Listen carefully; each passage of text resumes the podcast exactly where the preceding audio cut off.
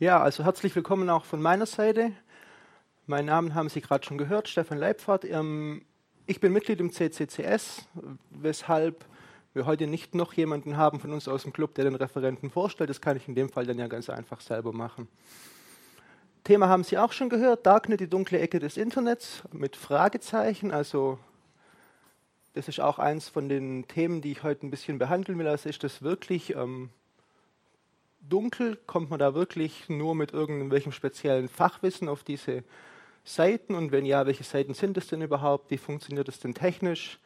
Was hat es überhaupt für einen ähm, Sinn? Ist das was Böses, was für Verbrecher gemacht ist? Oder hat es für ganz normale Leute wie Sie und mich äh, vielleicht sogar wirklich einen Sinn? Genau, legt man einfach mal los. Die Frage ist dann, das haben wir ja schon bei der, bei der Vorstellung gerade eben ein bisschen gehört, was ist überhaupt ein Darknet? Die Einführung fand ich gut. Ähm, es ist trotzdem immer ein bisschen schwierig zu greifen und jeder versteht so ein bisschen was anderes drunter. Ähm, Seiten, die man halt nicht leicht findet, hm, schwierig. Man, die meisten Leute, wenn sie irgendwas suchen, benutzen in der Regel einfach ihre Google-Suche.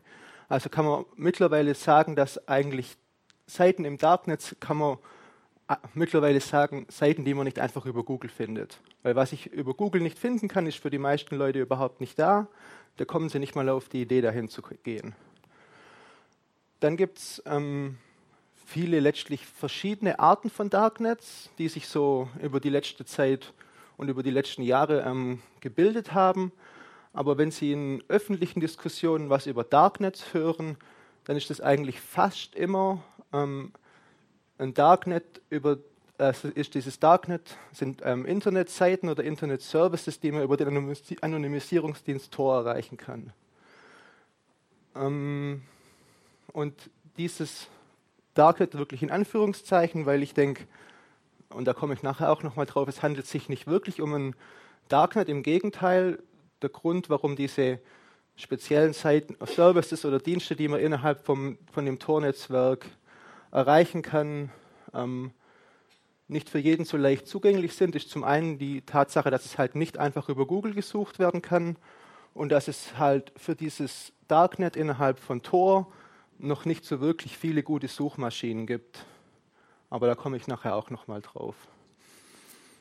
Um die Sache ein bisschen technisch anzugehen, ähm, muss ich erstmal oder will ich erstmal eine kleine Einführung in Tor machen. Also wie, was ist Tor, wie funktioniert Tor? Und da legen wir einfach mal mit ein paar Zahlen los. Die ähm, sehen jetzt auf den ersten Blick ein bisschen verwirrend aus, aber das Grundprinzip äh, vom Tor-Netzwerk ist, dass es ganz, ganz viele auf der Welt von Freiwilligen betriebene Server gibt, also letztlich Rechner, die ähm, Daten weiterleiten. Das ähm, Grundprinzip ist so, dass es, wie gesagt, es gibt ganz viele verschiedene Rechner. Sie verbinden sich mit ihrem Computer ins Tornetzwerk. Im Tornetzwerk gehen Ihre Daten über drei Rechner und verlassen das Tornetzwerk nachher wieder. Funktioniert nur, wenn es natürlich ganz viele verschiedene Rechner gibt, weil wenn es nur drei Rechner gibt, ähm, ist die Sache relativ leicht zurückverfolgbar. Deswegen habe ich hier mal eine kleine Statistik aufgezeigt, wie viele von diesen Rechnern innerhalb vom Tornetzwerk, die, diesen, die diese Daten weiterleiten, es aktuell so gibt.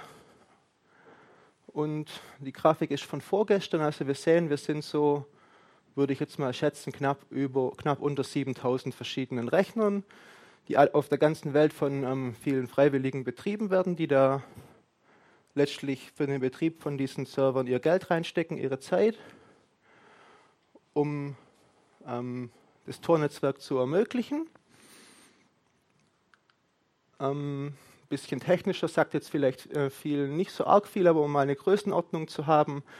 Äh, die Bandbreite, die, die, man, die an Daten über das Tornetzwerk ähm, verschickt werden können, liegt aktuell so bei ungefähr 130 Gigabit pro Sekunde. Also das ist nicht irgendwie eine kleine Geschichte von ein paar äh, Amateuren, die sich irgendwie was zusammengeschustert haben, sondern das Netzwerk ist wirklich sehr groß und auch leistungsfähig. Ähm, Nutzerzahlen, vielleicht auch ganz interessant. Wir, diese solche Graphen sind immer ein bisschen schwierig. Gerade bei einem Anonymisierungsnetzwerk haben Sie natürlich das Problem, dass ja Statistiken schon vom Grundprinzip her schwierig sind, denn ein Anonymisierungsnetzwerk mit, mit einer guten Nutzerstatistik ist kein Anonymisierungsnetzwerk mehr. Aber es gibt Methoden, um das Privatsphären schonend ähm, einigermaßen erfassen zu können. Und wir, wie Sie sehen, sind wir jetzt so bei knapp ja, 2,2 äh, Millionen Nutzern am Tag. Also wirklich was, was viele Menschen auf der ganzen Welt benutzen. Gut, und dann, bevor ich nochmal zum technischen Teil komme, nochmal generell, warum gibt es überhaupt Tor, bevor wir nachher auf, den Tor, bevor wir nachher auf diesen Darknet-Teil kommen. Ähm, Tor hat hauptsächlich ähm, zwei wirkliche Anwendungsfälle. Zum einen dient ähm, Tor dazu, dass Sie, wenn Sie in einem Land leben oder bei einem Provider sind oder wenn Sie mit Ihrem Laptop hier in die Bücherei kommen und stellen fest, Sie kommen gar nicht auf alle Seiten, die Sie gerne angucken wollten, aus welchen Gründen auch immer, sei es, dass Ihre Regierung irgendwelche, Ihnen irgendwelchen Zugang zu irgendwelchen Seiten verbietet, wie es ähm, beispielsweise in China oder im Mittleren Osten ganz oft der Fall ist. Oder dass Ihr Provider aus irgendwelchen Gründen Ihnen irgendwelche Seiten sperrt. Dann ähm, können Sie, wenn Sie das Tor-Netzwerk benutzen, ähm, diese geblockten Seiten trotzdem ansurfen oder Dienste nutzen, an die Sie sonst nicht kommen würden. Die zweite Komponente ist der Anonymisierungsteil. Ähm, wenn Sie auf herkömmliche Weise im Internet surfen, dann haben Sie ähm, generell immer eine Verbindung von Ihrem Rechner zu irgendeinem Server. Und da ja Daten hin und her geschickt werden müssen, muss der Server auch wissen, wohin er die Daten schickt. Und wenn Sie da nichts, äh, spezielle, keine speziellen Vorkehrungen treffen, dann weiß der Server immer, kennt immer Ihre Adresse. Gleichzeitig sehen auch alle Leute, die auf dem Weg zwischen Ihnen und dem Server eventuell das Netzwerk überwachen, was ja gerüchteweise der Fall ist, ähm, sehen im Prinzip zu jedem Zeitpunkt, welche Seiten sie ansurfen, wann sie die Seiten ansurfen und kann so ein, ein Profil bilden und gucken, was sie machen. Und vielleicht wollen sie das ja nicht. Also sie wollen sich vielleicht wirklich über ein Thema informieren, wo sie denken, das will ich eigentlich nicht, dass mein Internetprovider das sieht, das will ich nicht, dass äh, mein Geheimdienste sieht. Das will ich nicht, dass Geheimdienste oder andere Leute in anderen Ländern sehen, was ich da mache. Das geht nur wirklich mich was an. Deswegen ähm, ähm, nehme ich eine technische Schutzvorkehrung wie das Tornetzwerk, um das sicherzustellen. Ähm, das Tornetzwerk ist hier abgebildet mit äh, den neuen Rechnern in der Mitte. Wie gesagt, das sind in der Praxis ähm, über 6000. Und um mal so ein bisschen ähm, das Verfahren auf, aufzeigen zu können, habe ich da ein paar Folien. Links unten der Dave, das wären in dem Fall Sie. Sie wollen ins Tor-Netzwerk und Sie wollen irgendjemanden auf der anderen Seite, also einen Server oder wen auch immer, erreichen. Wenn Sie jetzt ins Tor-Netzwerk wollen, dann müssen Sie erstmal wissen, auf welchen von diesen sechs, über 6000 Rechnern muss ich mich überhaupt erstmal hinverbinden, um in das Tor-Netzwerk reinzukommen. Dazu gibt es ähm, wenige Server, die diese ganzen Adressen von den Servern vom Tornetzwerk gespeichert haben. Da können Sie sagen, hey, ich würde gerne ins Tornetzwerk, gib mir mal eine Adresse, wo ich mich hin verbinden kann. Die holen Sie sich und er gibt Ihnen die Adresse. Dann verbinden Sie sich da zum ersten Rechner innerhalb von dem Tornetzwerk. Die Verbindung dahin ist verschlüsselt und die ist auch auf dem ganzen weiteren Weg durch das Tornetzwerk verschlüsselt. Also die Betreiber von diesen ähm, Knoten innerhalb von dem Netzwerk können nicht sehen, was sie machen.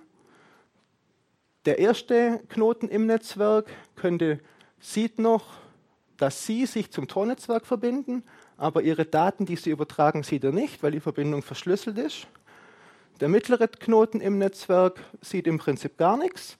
Der weiß nur, da kommt von irgendeinem Knoten Daten und die gebe ich irgendwohin anders weiter. Und der letzte ähm, Rechner in diesen drei Stufen sieht nur, dass irgendjemand, er weiß aber nicht wer, ähm, Daten verschickt. Er kann dann wenn er bösartig ist, in die Daten auch reingucken. Weshalb, ähm, wenn Sie Tor benutzen, Sie im Idealfall hauptsächlich Seiten benutzen, die HTTPS verschlüsselt sind. Dann kann auch der Letzte in der Kette nicht in Ihre Daten reingucken. Aber wie gesagt, Grundprinzip, erster Knoten sieht nur, wer aber nicht was, mittlerer weiß gar nichts und letzter, letzter sieht nur was, aber nicht wer. Das heißt, jeder einzelne Rechner in der Kette hat keine Information, die dazu beitragen kann, dass sie, dass ihr, ihre Daten zu ihnen persönlich zugeordnet werden können. Ähm, dummer Fall, der erste und der letzte Knoten wird von der gleichen bösen Person betrieben. Dann haben Sie ein Problem. Allerdings, wie gesagt, wir haben über 6000 Rechner und die Wahrscheinlichkeit, dass ein Angreifer das Glück hat, dass Sie den ersten und den letzten Knoten von ihm benutzen, die ist also extrem gering. Aber nicht auszuschließen. Von daher, auch Tor ist nicht perfekt. Gut, damit die Sache nicht allzu einfach wird, ähm, wechseln diese, diese Wege durchs Tornetzwerk ähm, automatisch und regelmäßig. Gut, dann die erste Frage, wie komme ich überhaupt, wie kann ich mich überhaupt ins Tornetzwerk verbinden? Geht es schwierig? Muss ich da ganz ähm, große technische Fähigkeiten haben? Und die Antwort ist ähm, schlicht und einfach nein, geht wirklich einfach. Ähm, auf, dem auf, dem normalen Desktop-Rechner gehen Sie auf die Webseite vom Tor-Projekt, also torprojekt.org. Da gibt es einen speziellen Browser, der ist im Prinzip eine abgewandelte Version vom Firefox. Den laden Sie sich runter, starten, müssen kurz warten, bis die Verbindung aufgebaut ist und schon können Sie ganz normal surfen. Sie stellen bis auf leider eine gering, geringere Geschwindigkeit bei der Datenübertragung keine, keinen Unterschied fest. Wie gesagt, geringere Verbindung, äh, geringere Datenrate kommt daher, dass Sie halt ein paar Rechner dazwischen haben und die in der Regel halt nicht ganz so leistungsfähig sind, wie wenn Sie das über das Internet direkt machen. Funktioniert auch auf Mobiltelefonen. Ähm, bei Android einfach im Play Store Orbot und OrWeb runterladen. Orbot macht die Verbindung ins Tornetz. OrWeb ist ein Browser, der dann diese Verbindung nutzt und Sie können surfen. Auf dem iPhone gibt es den Onion Browser, funktioniert, finde ich, nicht ganz so komfortabel wie die Android-Lösung, ist aber technisch bedingt, aber auch das, auch das funktioniert. Also, wie gesagt, Wichtig ist, Sie ähm, haben auf eine Seite, die Sie, auf die Sie gern zugreifen würden, keinen Zugriff. Tor hilft Ihnen.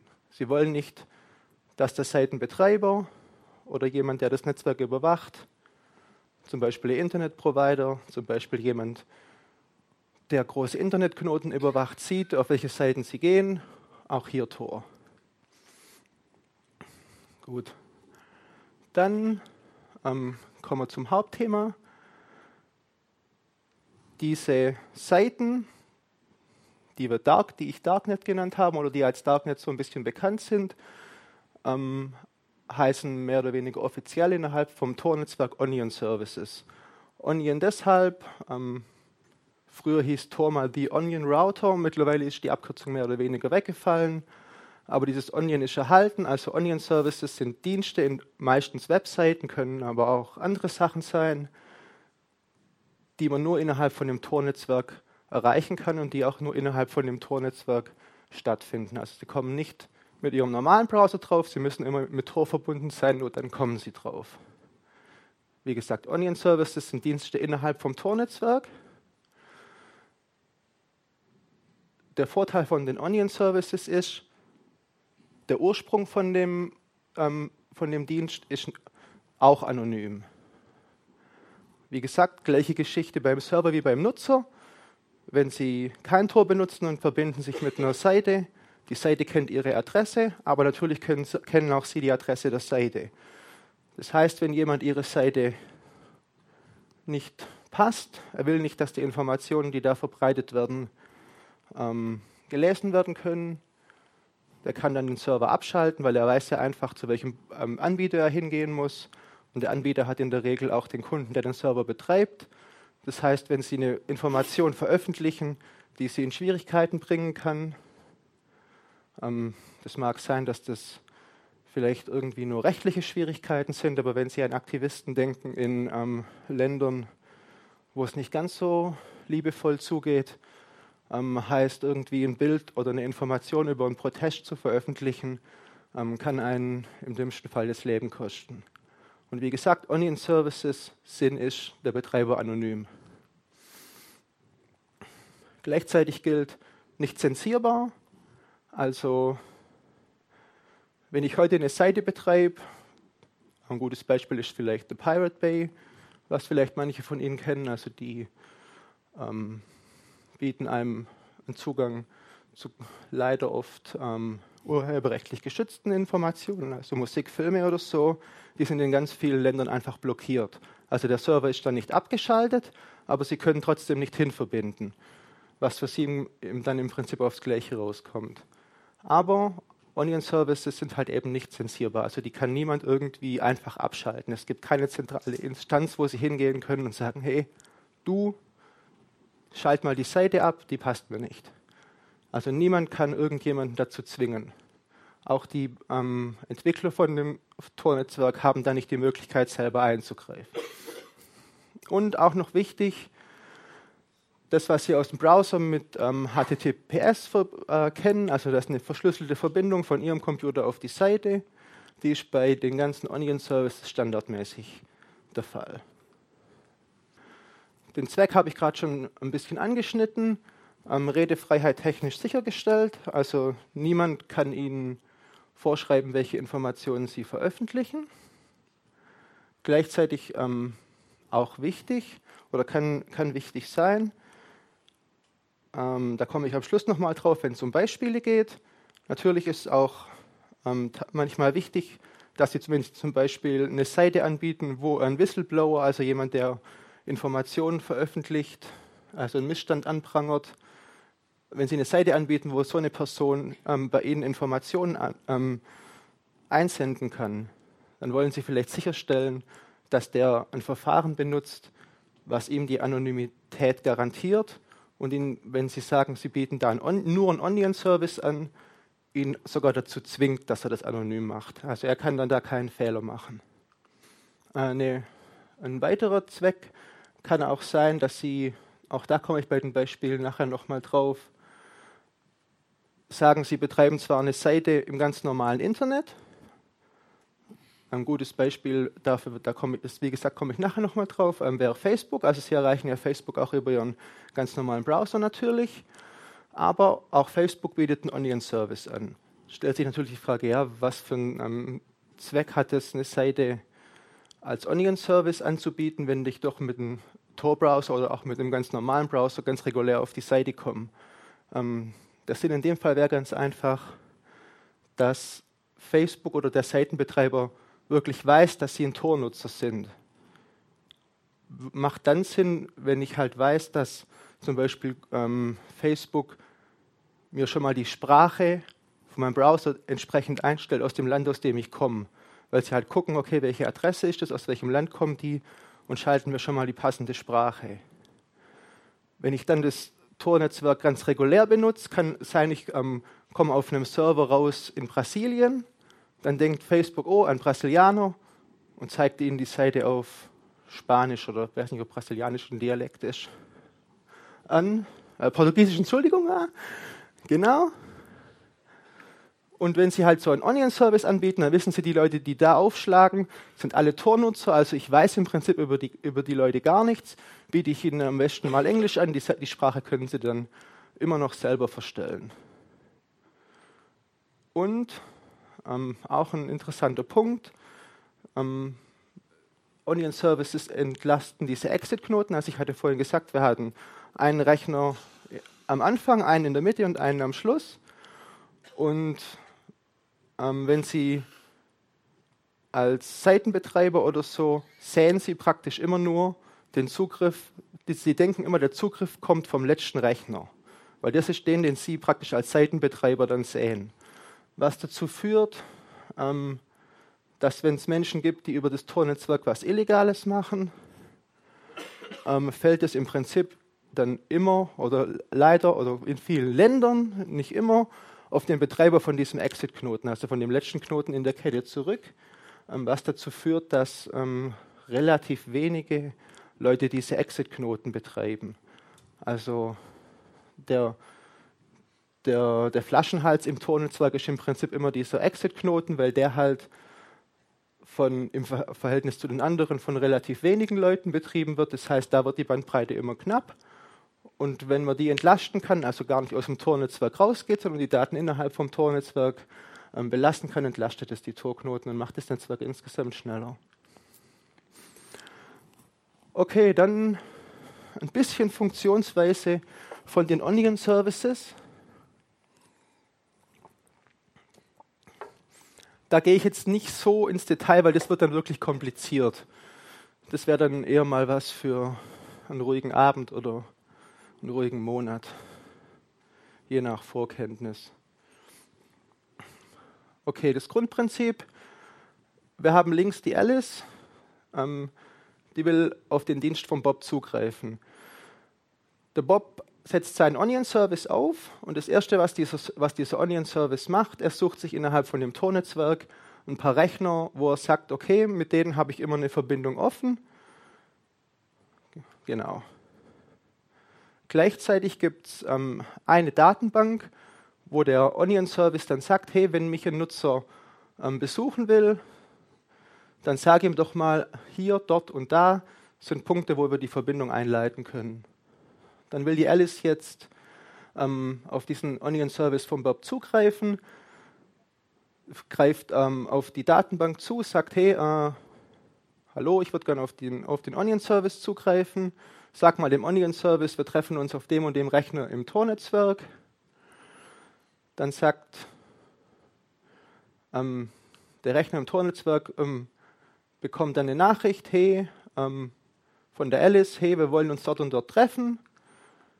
Und dann baut der Rechner von Bob und der Rechner von Alice über diesen Rechner hier eine Ende-zu-Ende -Ende verschlüsselte Verbindung auf.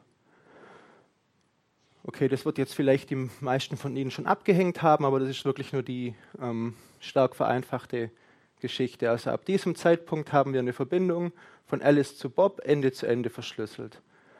Ähm, was Sie von der Funktionsweise im Prinzip, im Prinzip übrig behalten können, es gibt einem keine zentrale Stelle, wo ich irgendwie ähm, diesen Server vom Bob blockieren kann, weil der hat halt ähm, im Tor-Netzwerk ganz viele verschiedene Punkte, wo ich anknüpfen kann.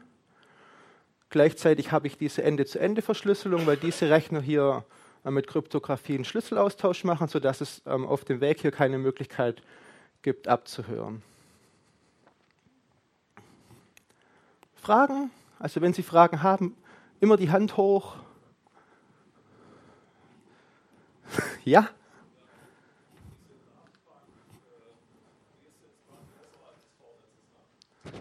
Nee, nee, die ist auch innerhalb vom Tornetzwerk. Und es sind auch ganz, sind auch ganz viele ähm, Rechner, die diese Datenbank beinhalten. Aber irgendwann wird das Bild halt zu komplex. Ich würde sogar sagen, dass ähm, fast alle ähm, Rechner in diesem Tor-Netzwerk haben auch diese Verzeichnisdatenbank. Und auch fast alle Rechner innerhalb von dem Tor-Netzwerk ähm, können einer von diesen Anknüpfungspunkten sein. Was natürlich ähm, sicherstellt, dass ich nicht irgendwie ähm, versuchen kann, irgendwie der, einer von den Rechnern zu sein, die gezielt die Verbindung von Bob kriegen. Weil so könnte ich ja dann eventuell auf die Identität von dem Bob kommen. Also die Masse macht es wie bei Tor insgesamt. Wenn ich ganz viele Server habe, wird es immer schwieriger, gezielt irgendwie jemanden zu finden. Gleichzeitig brauche ich ganz viele verschiedene Nutzer, dann wird es nochmal schwieriger. Ja? Ähm, ganz kurz, äh, keine direkte Frage, sondern eine Ergänzung bzw. Frage an dich, ob du das nachher noch erzählst. Ähm, zum Bezug äh, Vorteile von, wa warum man eine normale Webseite wie Facebook zum Beispiel auch als Tor Hidden Service anbietet. Äh, erzählst du nachher noch was zu den Adressen, zum Aufbau der Adressen und warum dem so ist? Ja, ähm, kann ich jetzt gleich machen. Ansonsten der Vorgucker wäre, es ist sicherer als SSL. Genau. Vielleicht auch noch eine kleine Besonderheit, genau. Ähm, die Frage ist immer, wie sieht eigentlich so eine ähm, Adresse aus? Da fangen wir doch mal gleich mit der zweiten hier an. Ähm, die erste ist gut ähm, von Menschen les lesbar, die zweite wiederum nicht mehr. Die kann man sich auch schlecht merken, was so ein bisschen ein Nachteil ist. Ähm, es fällt vielleicht auch auf, dass ähm, wir hier eine Endung mit .onion haben, die Sie in der Regel nicht, noch nicht kennen, wenn Sie so einen Service noch nie benutzt haben. Also Sie kennen halt de, com, org, was auch immer.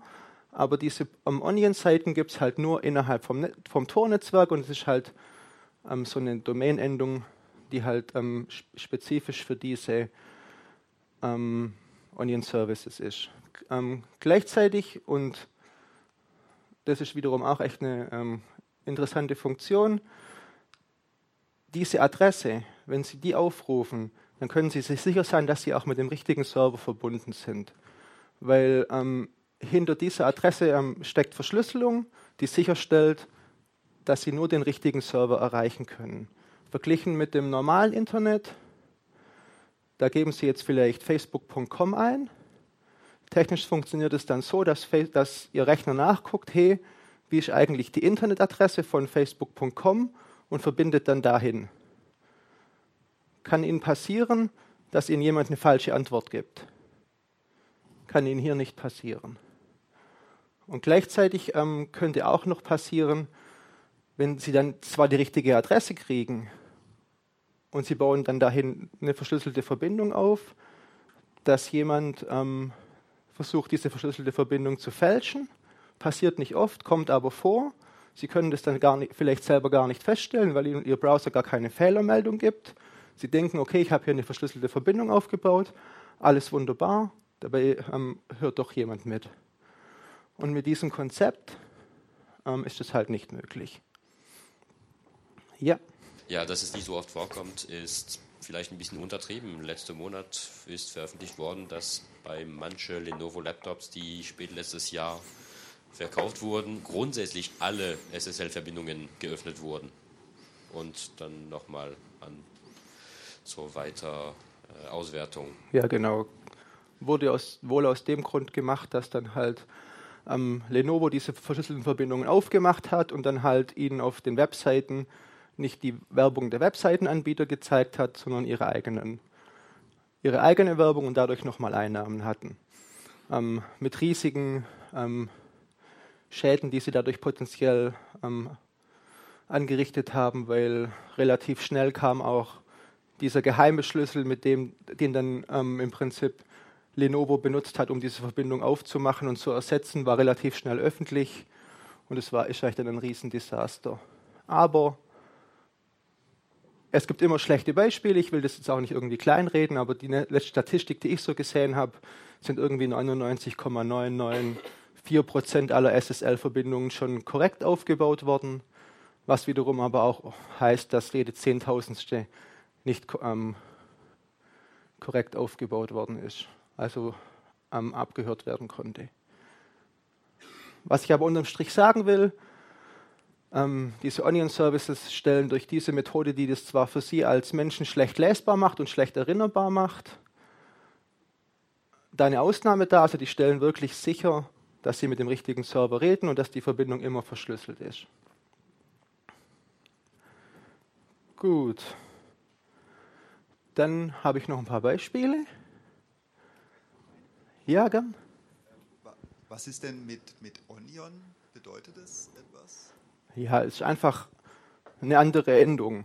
Und Sie müssen ja, wenn Sie irgendwie so ein Namenssystem haben, können Sie ja nicht einfach de nehmen, dann hätten Sie ja vielleicht einfach doppelte Seiten. Deswegen sind diese ähm, Onion Services, haben in ihrer Adresse immer diese .onion-Endung. Die ist einfach zu, zufällig gewählt. Also, ja. Ja, wie gesagt, Tor hieß früher die Onion Router und dieses Onion, was auch in den Onion Services steckt, wird halt da auch repräsentiert. Also man sieht auf den ersten Blick, okay, wenn ich so eine .onion-Adresse habe, da handelt es sich dann um so einen Onion-Service. Und auf den komme ich nur über das Tor-Netzwerk. Ähm, vielleicht mal kurz für die, die sich mit Englisch nicht so gut auskennen. Onion ist das Englische für Zwiebel. Und das ist eine Metapher tatsächlich für die Verschlüsselung, das wir ganz am Anfang gesehen haben, wo das, wo die Verbindung von, von Rechner zu Rechner zu Rechner und dann am Ende kommt.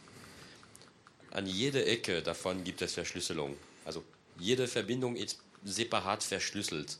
Und diesen Verschlüsselungen, also baut so um den tatsächlichen Paket einen verschiedene Schichten, die am Ende wie ein Zwiebel aussehen. Deswegen haben sie den Namen The Onion Router genommen. Genau, also die verschiedenen Schichten der Zwiebel damals und wir haben ja auch ganz am Anfang, hatte ich dieses Tor-Logo gesehen, es hat noch diese Zwiebel drin. Kann man jetzt lustig finden oder nicht oder verstehen oder nicht. Ist einfach historisch so gewachsen, war damals der ursprüngliche Begriff und daher kommt auch dieses, diese Onion-Endung und auch dieser Name Onion Services. Ähm, die wurden lange Zeit Hidden Services genannt was ja aber im Prinzip nicht zu, zutrifft. Die sind ja nicht irgendwie für Sie versteckt, Sie müssen halt nur die Adresse wissen. Aber das Gleiche haben Sie ja im normalen Internet auch. Wenn Sie die Adresse von einer Seite nicht wissen, können Sie da nicht hin verbinden. Sie suchen halt vielleicht nach Ihrem Begriff in Google und kommen dann, bekommen dann eine Adresse präsentiert. Aber genau das gleiche System ähm, kann man und wird auch schon gemacht mit Suchmaschinen für solche Onion-Services. Also das ist im Prinzip um diese Eingangsfrage, die dunkle, dunkle Ecke des Internets, Fragezeichen zu beantworten. Also in dem Fall eigentlich keine dunkle Ecke. Es gibt halt nur noch keine so guten Suchmaschinen. Und es würde halt auch ähm, für Google keinen Sinn machen, in einem Suchergebnis eine Onion-Seite aufzuführen, weil sie kommen mit ihrem normalen Browser ja gar nicht auf die Seite drauf. Also es würde dann eher Sinn machen, eine Onion-Seite aufzusetzen, die als Suchmaschine arbeitet. Sie gehen auf die Onion-Seiten-Suchmaschine, bekommen dann da Ergebnisse mit Onion-Seiten und kommen dann drauf. Aber dass das halt noch nicht so oft passiert, liegt nicht irgendwie an einem Konzept oder ist nicht irgendwie ähm, gewollt, sondern ist einfach noch nicht so eingerichtet. Also, aber dem steht nichts im Wege. Also Darknet ist im Prinzip hier wirklich die falsche Bezeichnung. Das Einzige, was halt hier dunkel ist und absichtlich dunkel ist, wie gesagt, der Betreiber der Seite. Weil das halt der Sinn der Sache ist. Er soll halt anonym bleiben können. Das heißt, man kann, soll ihn nicht ausfindig machen können und seine Seite damit abschalten. Waren noch andere Fragen? Ja. Also wenn ich jetzt, sage ich mal, Böses wollte und einen Haufen Geld hätte, dann würde ich einfach die, ähm, diese 6000 Server da mal verdoppeln und die Hälfte von den Dingen gehört an mir und ich kann eigentlich de facto ja schon wieder äh, die Leute erkennen, die das nutzen bzw. Dienste bereitstellen. Ja, das wäre die Entschuldigung, einfache Theorie, aber klappt halt ähm, in der Praxis nicht ganz so einfach. Zum einen ähm, ist es so, wenn Sie jetzt so einen neuen Torknoten betreiben, dann sind Sie nicht von, von Tag an ein vollwertiges Mitglied. Also Sie bekommen nicht gleich die volle Bandbreite über Ihren Server. Sie können ja sagen, okay, ich mache jetzt da Mords den riesigen Torknoten mit ganz viel Bandbreite. Dann gehen ja auch ganz viele Nutzer über da sofort drüber. Das mache ich ganz, ganz oft und kann dann so, habe dann ganz viele Rechner unter meiner Kontrolle und kann dann so gucken, okay, ich habe hab hier einen Rechner, da geht der eine Nutzer raus und das dabei kommt dabei raus, okay, das kann ich irgendwie zusammenbringen, jetzt habe ich den. Ähm, klappt, klappt aus vielen Gründen nicht so einfach, sonst wäre es auch schon viel öfters passiert. Zum einen, wie gesagt, ein neuer Server braucht ähm, viele, viele Wochen, bis der auf vollständiger Bandbreite ist. Also Sie können jetzt nicht irgendwie, wenn Sie jetzt der Präsident des Irans sind und Sie wollen endlich mal Ihre ganzen Dissidenten ordentlich foltern, sagen, okay, vier Wochen vor der Wahl, da stelle ich jetzt noch mal schnell ein paar tausend Torknoten auf, dann kriege ich die. Klappt so nicht. Ähm, gleichzeitig wäre es auch ein ex extrem auffälliger Anstieg von Torknoten auf einmal. Dann würden wiederum ähm, die Community, die Tor-Community sehen, okay, hier, hier passt irgendwas nicht und könnten die vielleicht identifizieren. Typischerweise würden die dann vielleicht hier alle aus, aus einem Land kommen, was dann ja sehr ungewöhnlich wäre. Und, und Geld. Ne? Aber gut, danke. Ja. Noch ein Argument. Ähm, es gibt zwar 6000 Knoten, aber gerade was diese ähm, Exit Relays angeht, da kennt man sich in der Community zu einem Großteil doch irgendwie über ein paar Ecken. Also der CCC ist ein großer Betreiber von Tor Exit Relays. Eine Organisation, die mit dem CCC befreundet ist, ist ein großer Betreiber. Ganz viele gemeinnützige Organisationen sind Betreiber. Also die Community ist schon aktiv und wenn jetzt da wirklich jemand wäre, der ganz, ganz viele große Knoten betreibt und keiner würde da überhaupt je irgendwie was davon gehört haben, wäre es auffällig. Und weil das alles jetzt irgendwie kein Beweis ist für Sie, habe ich nochmal einen, der kein Beweis ist. ähm, wenn wir die Snowden-Dokumente angucken, ähm, wurden da ja auch viele Sachen über Tor veröffentlicht. Was man unterm Strich sagen kann, die NSA kann aktuell Tor nicht brechen, also kann sie nicht identifizieren, zumindest nicht immer und überall. Also wie gesagt, ich habe euch vorhin schon gesagt, Tor gibt ihnen keine Garantie, dass sie anonym sind. Sie sind, würde ich sagen, aus der Praxis fast immer, aber halt nicht garantiert immer. Gleichzeitig kann die NSA nicht sagen, ich würde doch ganz gern mal wissen, was genau Sie im Internet machen, wenn Sie Tor benutzen. Sie kann das vielleicht versuchen zu überwachen und ähm, zufällig mal wieder immer, immer wieder mal jemanden enttarnen, aber einfach ist nicht und gezielt nicht möglich. Stand heute. Eine Sekunde kurz aufs Mikro. Ich hatte früher irgendwie mal gehört oder gelesen, dass äh, der NSA oder der, äh, was weiß ich, die, die, die, diese Vereine da drüben, ähm, die Software-Schmieden gezwungen hatten, Schlüssellöcher ins PGB einzubauen, damit sie äh, das äh, mitlesen können und hatten da, glaube ich, ziemlich mit ziemlicher Brachialgewalt diese Software-Schmieden gezwungen, das zu tun. Aber das ist, äh, was weiß ich, 15, 20 Jahre her. Äh, sind diese Schlüssel auch immer noch drin? Also sind die Schlüssellöcher immer noch drin? Weiß ich nicht. Weiß niemand, weil keiner kennt eine Lücke, sonst wäre sie geschlossen. Sieht nicht danach aus, wie gesagt, was die Snowden-Dokumente sagen. Es gibt keine Lücke.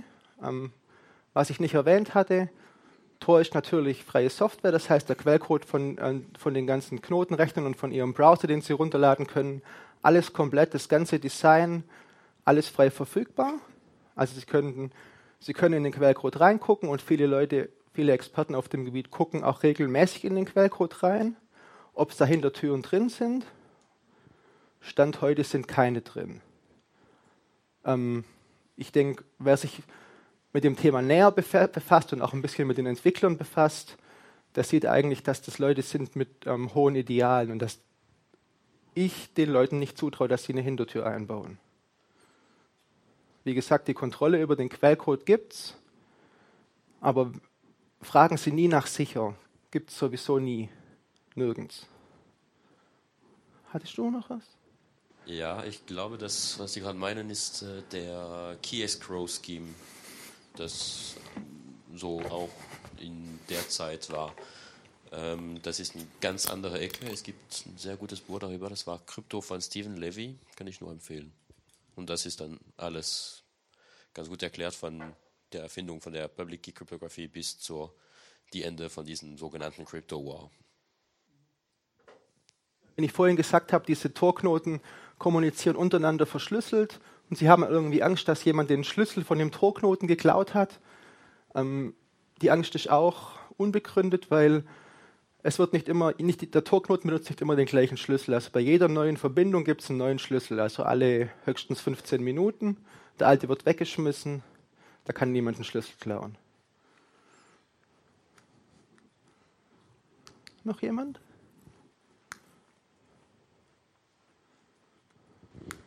Würde es, würde es funktionieren, dass zum Beispiel die NSA fünf Rechner in Amerika hat fünf Rechner in Europa und fünf Rechner in Asien und dadurch überwachen könnte? Ähm, ja, würde sicher funktionieren. Hätten dann halt 15 Rechner von 6000. Dann die Wahrscheinlichkeit, dass über genau die fünf Rechner eine Verbindung aufgebaut wird, oder zumindest über die letzten beiden, die würden, die würden reichen. Wenn das der Fall ist, haben sie in dem Fall Glück gehabt, die Wahrscheinlichkeit ist sehr gering und durch die hohe Nutzerzahl ist die Frage, ob Sie dann halt ähm, sehen, wer gerade Spiegel Online liest. Wahrscheinlich schon. Jemanden gezielt finden, wahrscheinlich unmöglich. Okay? Ja, bitte. Also ich bin jetzt gerade noch auf der aktuellen Folie. Ähm, also warum sollte ich einen Anonymisierungsdienst benutzen, um mich auf Facebook einzuloggen? Und Facebook kennt mich ja dann. Also das ist doch. Dafür gibt es keinen Grund. Okay, nee, weil, aber, aber nehmen wir mal an, ich logge mich ein mit meiner E-Mail-Adresse und meinem Passwort. Dann wissen die doch, wo ich bin und eventuell könnte, wenn Facebook böse wäre, Also Sie wissen, weitersagen und so Sie weiter. wissen nicht, Also- wo Sie sind. Das nach wie vor nicht. Wieso denn? Die kennen mich doch. Ich habe Ja. mich ja auch schon mal klar eingeloggt, also wissen die. Gut, wenn Sie das schon mal gemacht haben, haben Sie verloren. Sie können sich auch über Facebook, auch über diesen Onion Service bei Facebook nicht neu anmelden. Wie gesagt, ich hatte vorhin gesagt, Tor hat zwei, zwei Hintergründe. Also Zensur umgehen und Anonymität. Anonymität und Facebook? Hm. Nee, gibt es Also- nicht. Und wenn Sie halt, wie gesagt, aus einem Land kommen, wo Sie mit Tor die Zensur umgehen, macht es ja, wie gesagt, Sinn, ähm, den Onion-Service zu benutzen. Dann weiß schon mal Tor, okay, Sie sind, also dann weiß schon mal Facebook, Sie sind ein Tor-Nutzer und kann sich darauf einstellen. Also Facebook weiß natürlich nach wie vor all das, was Sie jemals eingegeben haben. Und wenn Sie sich wieder anmelden, dann weiß Facebook darüber Bescheid.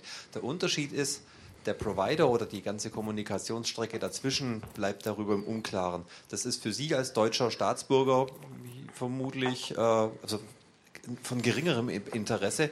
Das Ganze wird sehr spannend in irgendwelchen nah, äh, nah Asia, äh, östlichen und fernöstlichen Ländern, die da, äh, ich sage mal vorsichtig gesagt, sehr drakonische Strafen haben für Leute, die irgendwelche unschön, unschönen Sachen über ihre Regierung erzählen.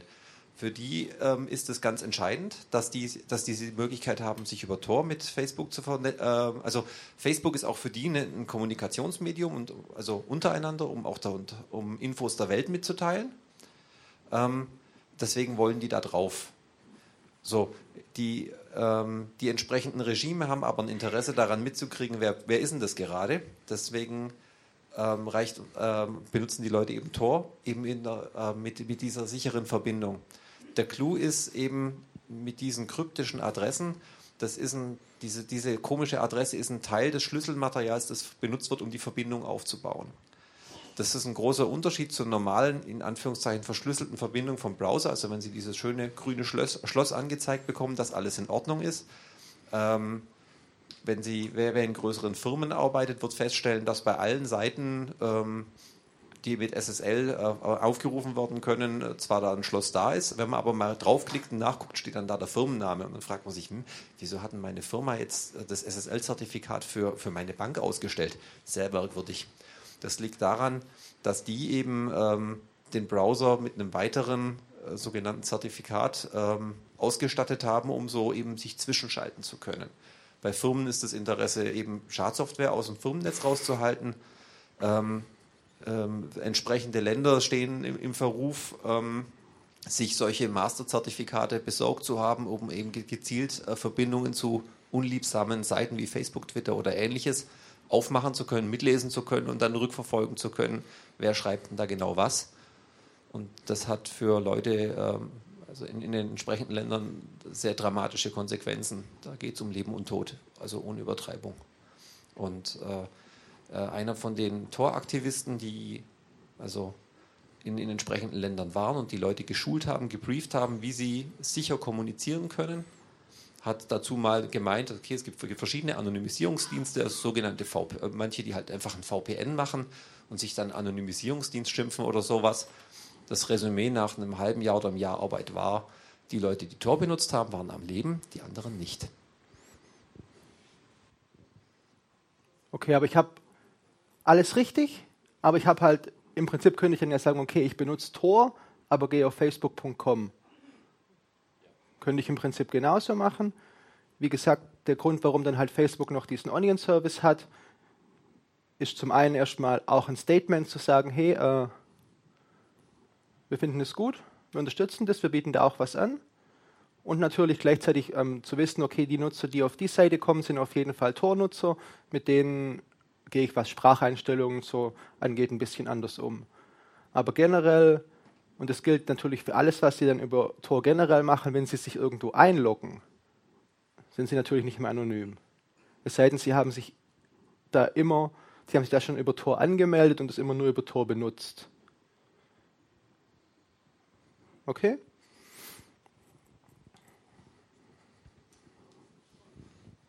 Es gibt auch noch einen sehr banalen Anwendungsfall für sowas. Also äh, wer YouTube nutzt, stößt immer wieder auf Videos, wo dann dran stehen, dieses Video ist in deinem Land nicht verfügbar. Wenn man dann den Tor-Browser benutzt, ähm, wird man zwei Sachen feststellen. Erstens, das Video ist in dem Land, über das man sich mit YouTube verbindet mittels Tor, äh, verfügbar. Und äh, wer Telekom-Kunde ist, weiß, dass YouTube zeitweise unglaublich langsam ist. Und obwohl das Tor-Netzwerk an sich nicht schnell ist, sind die Videos im Tor-Netzwerk teilweise schneller als über den normalen Telekom-Anschluss. Also es gibt sehr viele Gründe, normale Services über den Tor-Browser zum Beispiel aufzurufen. Ja, auch richtig. Hier vorne. Hallo. Hallo. Ähm, äh, ich habe gehört, ähm, FBI, also Facebook International und Google und so weiter sind also CIA-Gründungen. Ähm, äh, Haben Sie gehört? Habe ich gehört. Ähm, mhm, okay. äh, äh, keine Ahnung, äh, gibt so Gerüchte. Ne? ähm, habe gerade eben eine, Face, eine, eine, Seite aufgerufen, von, wo das Assange, Assange ent, ähm, geleakt hat. Ähm, ich meine, macht das überhaupt Sinn? Gibt es Alternativen? Äh, gibt es ähm, äh, Gibt es das schon oder ähm, macht es Sinn, über ähm, diese sicheren Netzwerke, die Sie jetzt gerade beschrieben haben, Onion und so weiter, Tor, ähm, da Alternativen aufzubauen? Das wäre eine Frage. Alternativen zu sozialen Netzwerken? Zu den bestehenden sozialen Netzwerken oder Alternativen zu was? Also, ähm, wenn ich jetzt also äh, meine Daten poste oder irgendwelche Freunde hinzufüge oder so weiter ähm, über Facebook, ähm, bin ich ein kostenloser Mitarbeiter von kann, irgendwelchen Geheimdiensten, okay? Aber äh, ist die Frage, macht das Sinn, äh, an Alternativen zu arbeiten oder ähm, sich äh, da ähm, so, soziale Netzwerke aufzubauen oder ist das Internet insgesamt so aufgebaut, dass es überhaupt eh keinen Sinn macht, ähm, äh, an, Sie sagen, Sicherheit in, im, im Netz zu denken? Also, dass es keinen Sinn macht, würde ich äh, stark bestreiten. Ich denke, es macht auf jeden Fall Sinn. Und ich glaube, die meisten Leute, die das Internet benutzen, sind sich halt auch diesen ganzen Tatsachen, dass Anonymität praktisch nur extrem schwierig überhaupt umsetzbar ist, gar nicht im Klaren. Also die merken das vielleicht erst, wenn mal was schiefgegangen ist. Deswegen glaube ich generell, ähm, wenn jemand, der sich, der, der sich technisch nicht auskennt, Google benutzt, um sich über seine Diabetes zu informieren, der vielleicht nicht im Hinterkopf hat, dass jetzt Google weiß, dass er nach Diabetes sucht, er vielleicht nicht weiß, dass sein Netzanbieter, sein örtlicher Geheimdienst und der Seitenbetreiber wissen, wer gerade die Seite aufruft, weiß vielleicht auch nicht, dass Google unter Umständen die Daten weiterverkauft. Also es sind halt alles ähm, Sachen, mit denen beschäftigen sich die wenigsten Leute.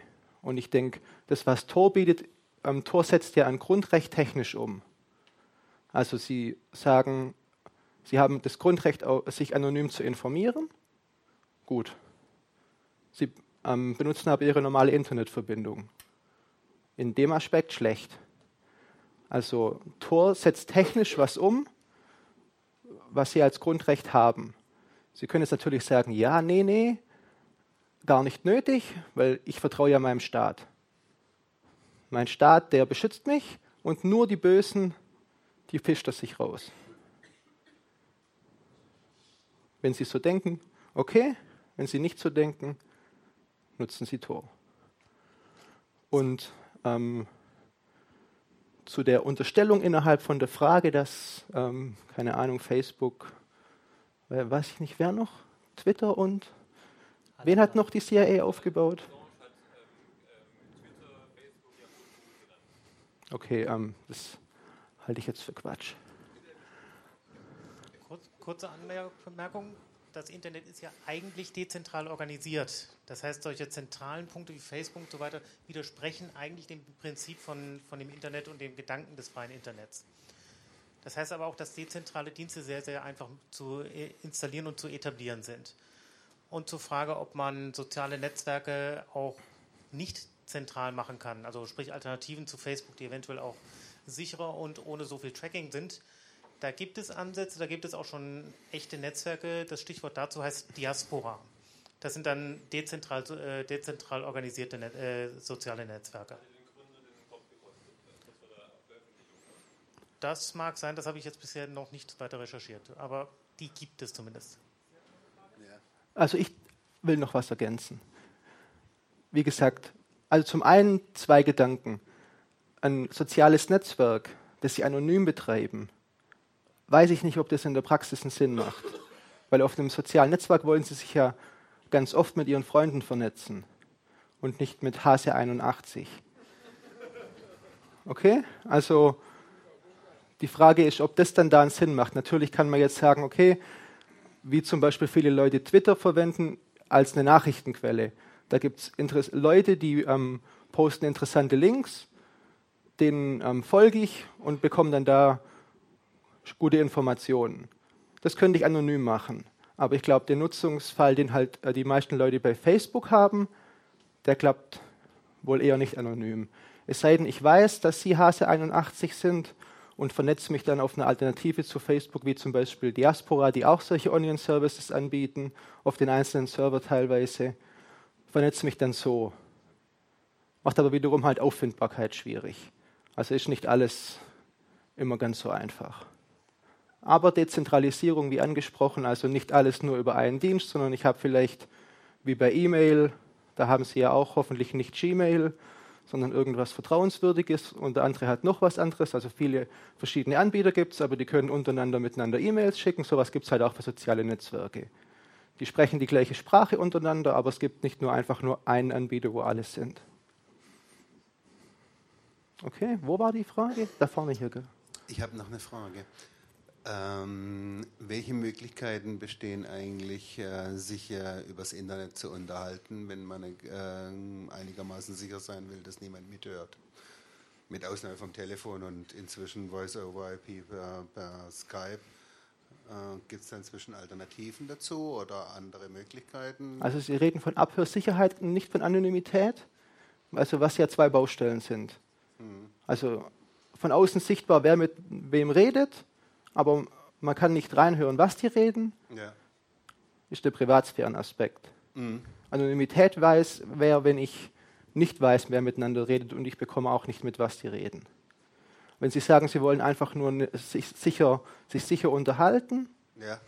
ähm, wenn Sie ein Smartphone haben, würde ich sagen, auf Android Redphone und auf iOS Signal, die sind untereinander ähm, kompatibel. Da können Sie Ende zu Ende verschlüsselt telefonieren schon jetzt kostenlos. Und was halten Sie von solchen Systemen wie Teamspeak zum Beispiel? Gut, Teamspeak ist ja ähm, nachweislich unsicher. Noch jemand? Redphone und Signal funktionieren gegenseitig. Ja, ähm, das funktioniert nur zwischen iPhones jeweils und zwischen, und zwischen Android. Ähm, es ist so, das ist der gleiche Hersteller. Auf ähm, iOS ähm, ist Signal eine Anwendung, mit der Sie verschlüsselt telefonieren können und verschlüsselt Nachrichten schicken. Und auf Android ist es halt noch in, gerade in zwei Apps unterteilt, also in Redphone und in Text Secure. Ist allerdings der gleiche Hersteller und ja, über die nächsten Monate wird auch auf Android das zusammengehen in eine App, die dann auch Signal heißt. Okay, aber vielleicht mache ich noch kurz meine Beispiele durch und wenn Sie dann noch Fragen haben, dann können die, können, kann ich die gerne beantworten, aber vielleicht ähm, beantworte ich ja auch schon ein paar Fragen in meinen Beispielen. Okay, nochmal um auf die erste Adresse ähm, zurückzukommen. Vorhin habe ich gesagt, ja, diese Onion-Adressen, die sind immer ganz kryptisch und die kann sich eigentlich keiner merken. Ähm, sehr schade, fällt aber auf, dass ähm, Facebook doch eine sehr schöne Adresse hat. Die heißen halt Facebook Core World Wide Web E kann man sich nach ein paar Mal lesen vielleicht sogar merken. Dann denken Sie jetzt vielleicht, ja, wie haben denn die das geschafft, so eine schöne lesbare Adresse herzukriegen? Ähm, als ähm, Facebook diesen Onion-Service äh, gestartet hat, gab es erstmal einen großen Aufschrei so in der Community und oh Gott, oh Gott, wir haben vielleicht ein Sicherheitsproblem. Jemand kann sich selber ähm, seine Adresse zusammenbasteln und vielleicht dann auch andere Adressen fälschen. Aber das war zum Glück nicht so. Ähm, Facebook hat, hat, einfach was gemacht, was die können, weil die ziemlich viel Rechnung, Rechenleistung haben. Ähm, die haben sich einfach ganz, ganz, ganz viele Adressen erzeugt, haben dann geguckt, okay, welche von den Adressen fangen mit Facebook an, Das kann ich noch relativ leicht, leicht mir generieren, weil die, ersten acht Buchstaben sind noch relativ leicht zu erraten. Und haben sich dann eine ganze Liste ausdrucken, also ähm, anzeigen lassen von dem, was hinten noch dabei rausgekommen ist. Und die hatten einfach ein unheimlich, unheimliches Glück, dass sie so eine geschickte Adresse erwischt haben. Also ähm, sieht schön aus, kann sich aber halt nicht jeder leisten und ist im unterm Strich auch, wie gesagt, kein Sicherheitsrisiko, weil genau diese Adresse, wenn ich genau die will, das schaffe ich heute immer noch nicht. Also das ist nach wie vor eine Zufallsgeschichte. Ähm, dann die zweite Adresse ähm, ist eine Suchmaschine, DuckDuckGo. Die kennen vielleicht ein paar von Ihnen Alternative zu Google. Ähm, sehr mit Fokus auf Privatsphäre. Auch die bieten halt einen Onion-Service an, den Sie nutzen können. Dann ein anderer Dienst, den hatte ich vorhin schon angesprochen, ist jetzt nicht direkt eine Seite, sondern ist ähm, letztlich ein Dienst, den kann sich ähm, jeder auf seinem Server installieren und dann so einen Onion-Service anbieten. Ähm, es handelt sich dabei um eine Plattform für Whistleblower, also die wird gern genutzt von ähm, zum Beispiel Zeitungen oder ähm, anderen Journalisten, um ähm, möglichen Quellen eine Möglichkeit zu geben, anonym Daten bei ihnen abzulegen und über dieses System auch mit den, mit den Informanten regelmäßig Nachrichten austauschen zu können. Und das alles natürlich unter der Gewährleistung, dass die Quelle anonym bleibt. Und nicht einfach anonym, weil der Journalist verspricht, dass es auf gar keinen Fall jemandem ähm, sagt. Das wird spätestens dann schwierig, wenn man ihn ähm, unter verschiedenen Möglichkeiten dazu zwingt. Wenn ich halt so einen Onion-Service anbiete, dann weiß ich halt selber nicht, wer mein Nutzer ist und kann es auch keinem verraten. Und SecureDrop ist halt so ein Projekt, was immer mehr Zeitungen mittlerweile anbieten, um Daten abzugeben. Ähm, dann, Sie hatten vorhin Sie hatten angesprochen mit ähm, Nachrichtenaustausch, oder wer war das? Ähm, da ist Pont ein ganz interessantes ähm, Projekt, was jetzt aber so für den Alltagsnutzer noch ein bisschen ähm, schwierig bedienbar ist. Also ist noch in, im, im, Entwicklungsstadium, vereinbart aber ein paar wirklich ähm, interessante Sachen. Zum einen ist Pont im Prinzip wie E-Mail ähm, dezentral. Pont ist nur über das Tor-Netzwerk erreichbar, also Sie sind als Nutzer auf jeden Fall anonym. Ähm, Tor macht zwischen den einzelnen Pont-Servern auch eine, nochmal eine zusätzliche Ende-zu-Ende-Verschlüsselung von den Nachrichten und gleichzeitig ähm, stellt ähm, Pont technisch sicher, dass halt nicht jemand einfach ähm, gucken kann, wer sie sind, indem er ihnen eine Nachricht schickt und dann guckt, okay, wer verbindet sich jetzt zu dem Server und holt die ab. Also die werden zeitversetzt ge gesendet und es ist so von den Projekten, die ich gesehen habe, eigentlich das Nachrichtensystem, was einem die größte Sich äh, Privatsphäre und Anonymität garantiert. Wie gesagt, halt zurzeit noch mit einigen Einschränkungen in, eine, in Benutzbarkeit, aber auf jeden Fall ähm, ein gutes Beispiel dafür, was alles möglich wäre. Ähm, auch File-Sharing ist über das Tor-Netzwerk möglich und zwar auf eine, finde ich, ganz galante Weise. Um, Onion Share ist ein Dienst, den kann man sich auf seinem Laptop zu Hause installieren oder auf seinem ganz normalen Desktop-Rechner. Äh, startet das Onion Share-Programm und kann dann sagen, okay, ich würde gerne diese Datei, die ich bei mir auf der Festplatte habe, teilen. Dann ähm, startet dieses Onion Share so ein Onion Service und gibt Ihnen eine Adresse, wo Sie diese weitergeben können und derjenige kann dann anonym über das Tor-Netzwerk von Ihnen auf dem Rechner die Datei runterladen super benutzerfreundlich, kann Ihnen keiner auf der Welt wegzensieren und verbieten, dass Sie die Datei online stellen. Und wie gesagt, einfach benutzbar. Ähm, dann noch ein paar Beispiele, die so immer wieder durch die Presse gege gegeistert sind. Ein relativ bekannter ähm, Onion-Service, der irgendwann mal geschlossen wurde, ist äh, die Silk Road. Auf Silk Road konnte man verschiedene bewusstseinserweiternde Substanzen sich bestellen, ähm, was ich generell für ziemlich dämlich halte. Also nicht äh, bewusstseinserweiternde Mittel, sondern sowas sich im Internet zu bestellen, auch wenn es über so einen Onion-Service ist, weil am Ende des Tages muss ich irgendwo meine Adresse angeben, wo ich es mir hinschicken lassen muss, was vielleicht schon mal nicht ganz so clever ist. Und zum Zweiten muss ich es ja auch irgendwie bezahlen.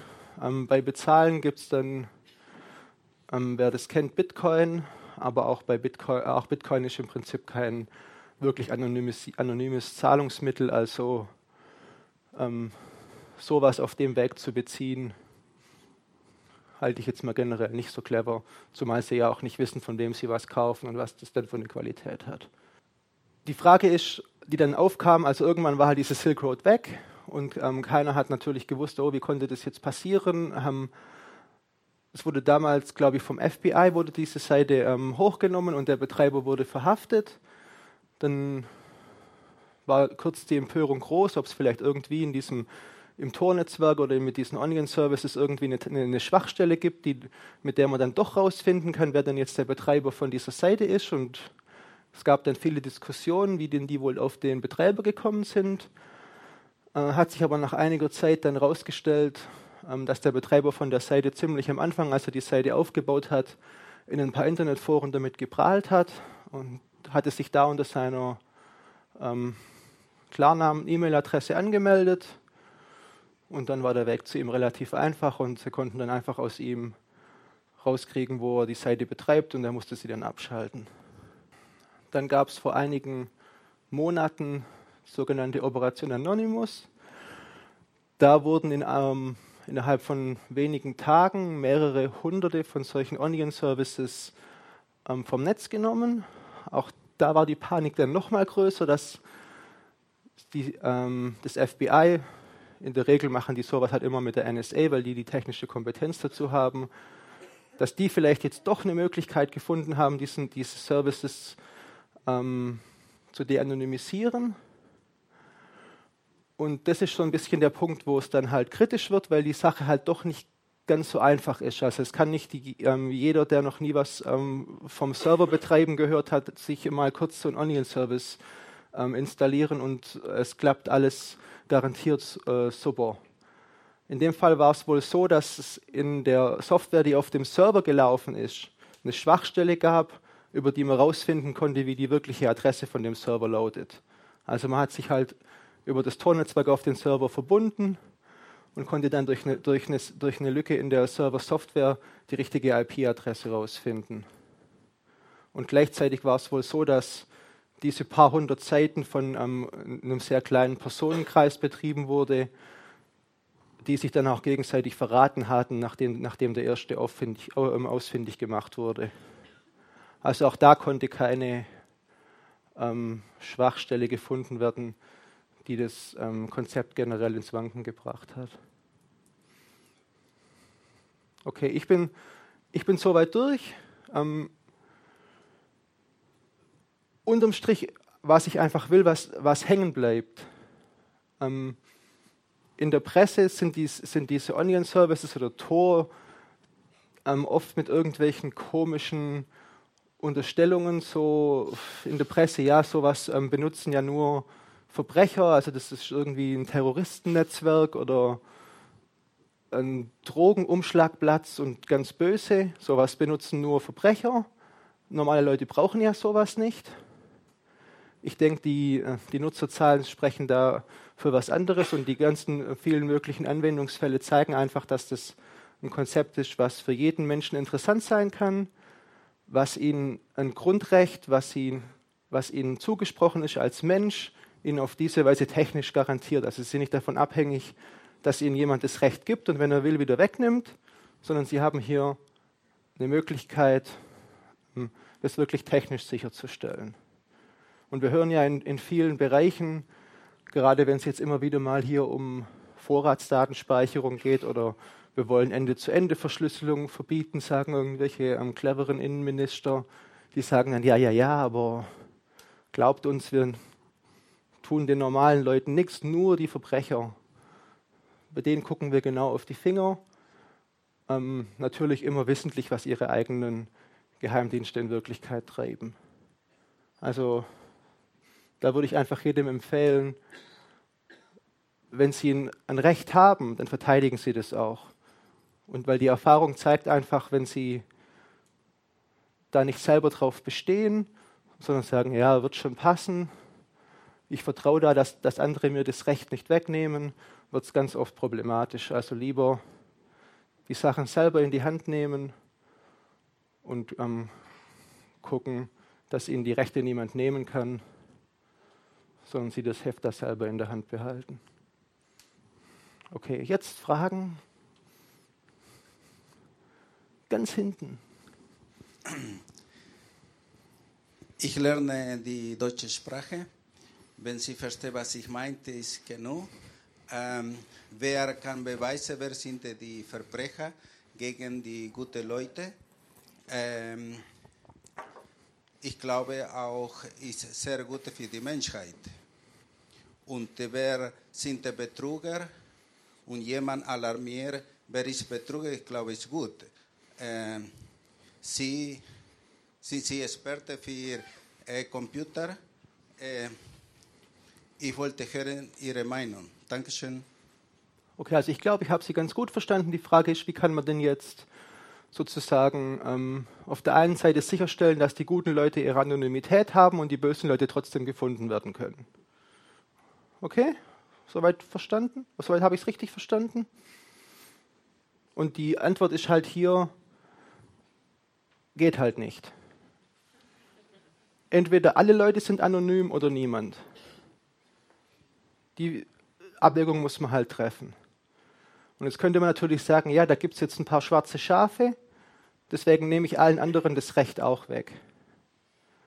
Kann man so argumentieren, also wenn Sie Politiker hören, Innenpolitiker hören, die sagen immer wieder, ja, gut, dann nehmen wir halt allen Menschen ihre, ihre Rechte weg und wir versprechen ihnen, dass wir das aber nur gegen die Bösen verwenden. Die Erfahrung zeigt halt zum einen, dass das nicht klappt. Die Erfahrung zeigt aber auch, dass jemand, der was Böses machen will, der wird andere Wege und Möglichkeiten finden. Hingegen, wenn Sie halt ein, Aktivist sind und wollen in einem Land wie Syrien, China, Iran, was auch immer, sich frei informieren, dann haben Sie halt keine andere Möglichkeit als Tor.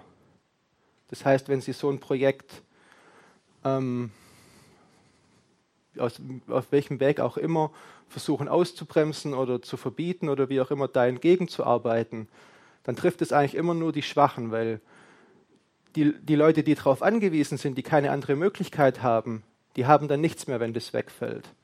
Hingegen ein Verbrecher, der findet immer eine andere Möglichkeit. Von daher, ich weiß, die Abwägung ist immer schwierig und man sollte sich da vielleicht auch nicht irgendwie bei solchen Sachen von dem, was in der Presse steht, so arg beeindrucken lassen. Ich meine, es ist generell immer eine Diskussion, für was benutze ich eigentlich ein Auto? Sie würden ja jetzt nie Daimler dafür beschimpfen, dass mit ihren Autos Kinder entführt worden sind. Oder?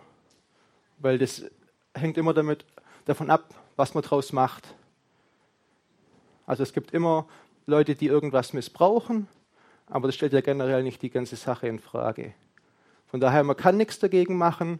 Es ist sogar, es ist zwar schade, dass man dann gegen die Leute nichts machen kann, aber wenn man was gegen sie, dagegen machen könnte, würde das gesamte Konzept nicht funktionieren. Geben, geben wir dir mal eine kurze Vorlage. Bitte. Wie kann ich dafür sorgen, dass ich selber dem Tor-Netzwerk helfen kann? Indem, kann ich da meinen eigenen Rechner äh, für benutzen? Also dem quasi einen Knoten als, äh, zum Tornetzwerk geben lassen? Ja, kann ich. Ähm, macht vermutlich für die meisten Leute, die ja technisch nicht so versiert sind, ähm, keinen allzu großen Sinn, vor allem das von zu Hause zu machen. Kann man machen, wenn man eine schnelle Internetverbindung hat, gute Idee. Ansonsten, wenn man helfen will, sind vielleicht Spenden noch am ehesten eine Möglichkeit, die ganze Geschichte zu unterstützen. Es gibt, wie gesagt, viele äh, gemeinnützige Organisationen, die solche Torknoten betreiben. Und wenn Sie sagen, okay, gute Idee, will ich unterstützen, da ist Geld vielleicht noch die einfachere Möglichkeit. Oder womit Sie auch schon das Tornetzwerk unterstützen, ist, indem Sie es einfach benutzen. Weil Anonymität ähm, lebt halt von vielen Nutzern. Nur wenn so ein Netzwerk viele Leute benutzen, macht es auch einen Sinn. Weil wenn sie halt ihr Anonymisierungsnetzwerk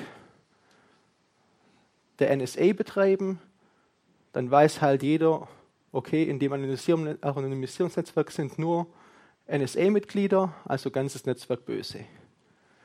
Wenn aber ganz, ganz viele verschiedene Leute das Netzwerk benutzen, so wie bei Tor, also auch die NSA benutzt Tor, auch die US Army äh, benutzt Tor, die US-Botschaften benutzen Tor, um ähm, nach Hause zu kommunizieren, weil sie teilweise halt in Ländern sind, wo die Verbindung sonst abgeschnitten worden wäre.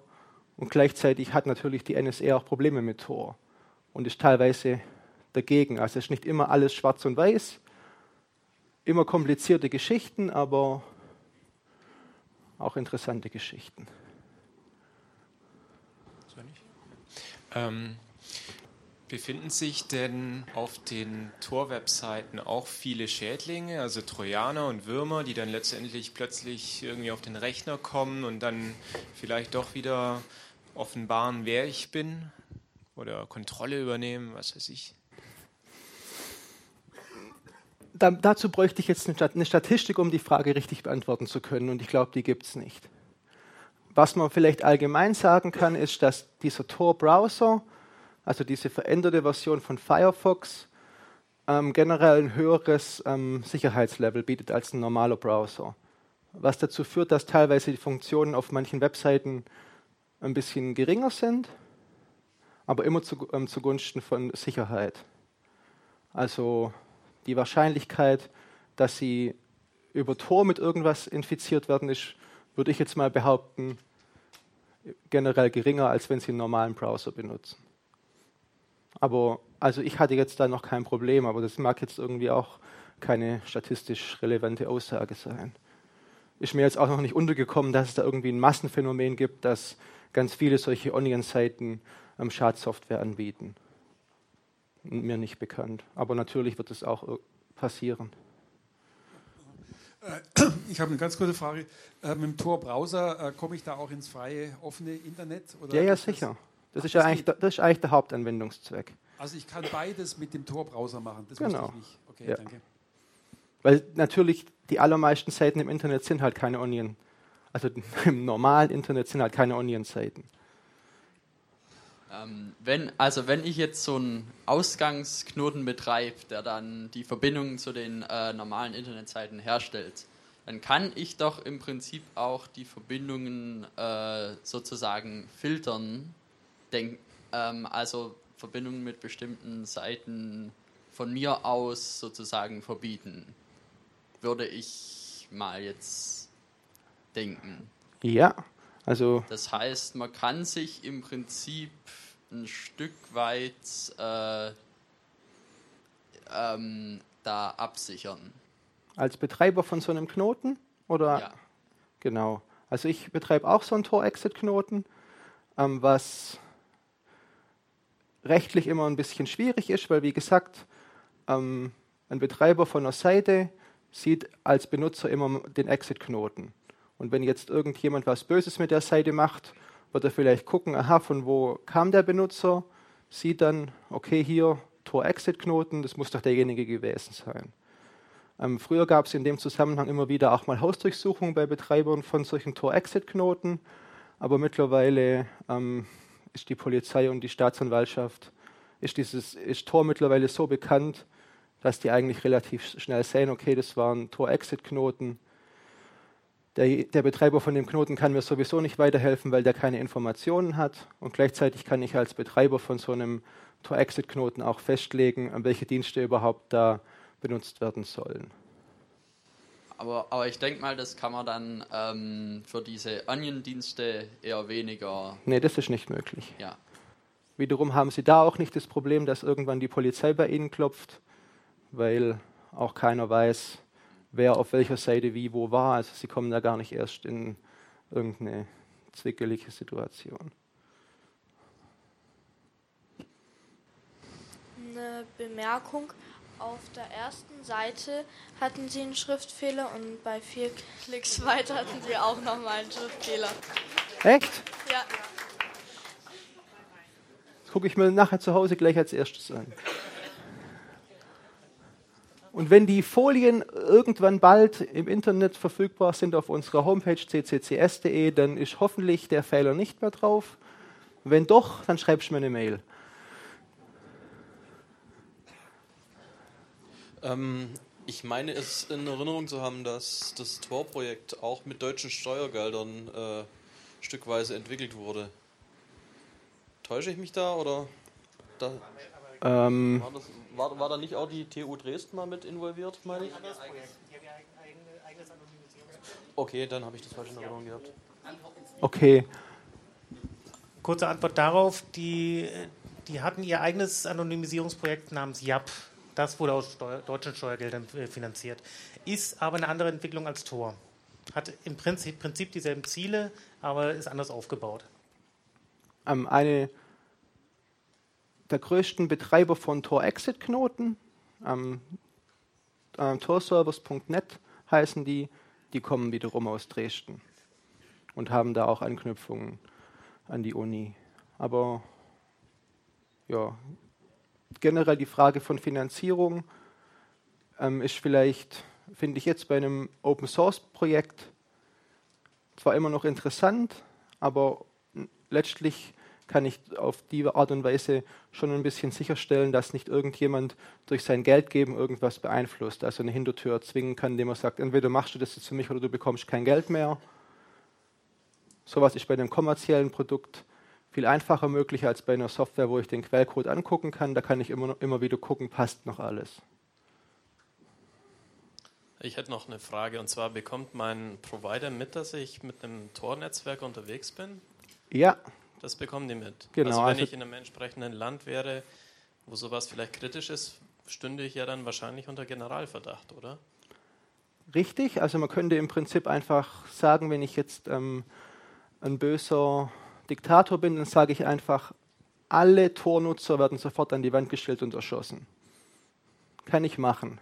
Kann ich auch, wenn ich dann mein, mein Netz in meinem Land komplett überwache, im Prinzip in der Regel relativ einfach sehen, wer die Nutzer sind, denn, die Nutzer ähm, treffen da Vorkehrungen. Also es gibt wirklich eine ganze Bandbreite von Möglichkeiten, sich mit dem Tor-Netzwerk zu verbinden. Das, was ich an, am Anfang gezeigt habe, dass ich ähm, diesen, dieses, dieses Verzeichnis frage, hey, wie komme ich denn ins Tor-Netzwerk und mich dann so verbinde, sowas würde ähm, der, nicht der Betreiber sehen können. Aber es gibt mittlerweile ähm, auch noch andere Möglichkeiten, sich ins Tor-Netzwerk zu verbinden.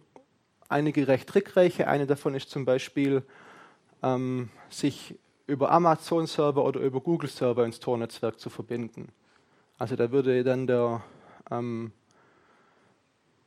Betreiber von dem Netzwerk nur sehen, okay, der, der verbindet sich zu einem Amazon-Server oder zu einem Google-Server und was er ab dann macht, sieht er halt nicht mehr. Dann wäre ich in dem Fall fein raus. Aber auch für die letzte Methode, ähm, dass ich einfach sage, okay, ich gucke einfach, wer sind eigentlich alles meine Tornutzer und die greife ich mir dann. Gut möglich, aber die meisten ähm, Regierungen machen das in der Regel ja subtiler. Die wollen ja nicht wirklich so ganz offensichtlich zeigen, dass sie eine Diktatur sind. Also die sperren lieber die Seiten und dann heißt es Upsi, Fehlverbindung, sowas. Wie kann denn das passieren? Also die, woll, die wollen nicht, nicht so öffentlich zeigen, ihr wahres Gesicht nicht öffentlich zeigen, deswegen sind solche Fälle sehr, sehr rar. Aber natürlich ist das eine Möglichkeit. Und wie gesagt, der Betreiber sieht halt, sie sind zum Tornetzwerk verbunden. Er sieht dann halt nicht mehr, was sie machen. Ganz kurz noch, ähm, nachdem wir es hatten, von wegen Tor unterstützen und eigenen Tor-Server betreiben. Äh, wenn man das hier in Deutschland machen möchte, also Tor unterstützen möchte, die eine Möglichkeit wurde ja schon erwähnt, entsprechende Vereine mit Geld bewerfen, sei es der CCC oder die Zwiebelfreunde oder wie sie alle heißen. Äh, wer selber sagt, er hat einen, einen Server gemietet und er möchte da einen Tor-Server, also Tor, einen weiteren Tor-Knoten hinzufügen, mit einer in, sogenannten Intermediate Node, also einem Knoten, der nur als Mittelsmann dient, als Vermittler zwischen jemandem, der sich ins Tornetz einwählt und dann einem weiteren Torknoten ist das Ganze unproblematisch, tatsächlich unproblematisch. Da gibt es bis dato keine bekannten Fälle, dass da jemand Schwierigkeiten dafür bekommen hätte. Der Knackpunkt ist tatsächlich das Thema Exit Node, also weil dann die eigene, also diese IP-Adresse, also diese Rechneradresse, der den, den Torknoten betreibt, dann eben nach außen sichtbar wird.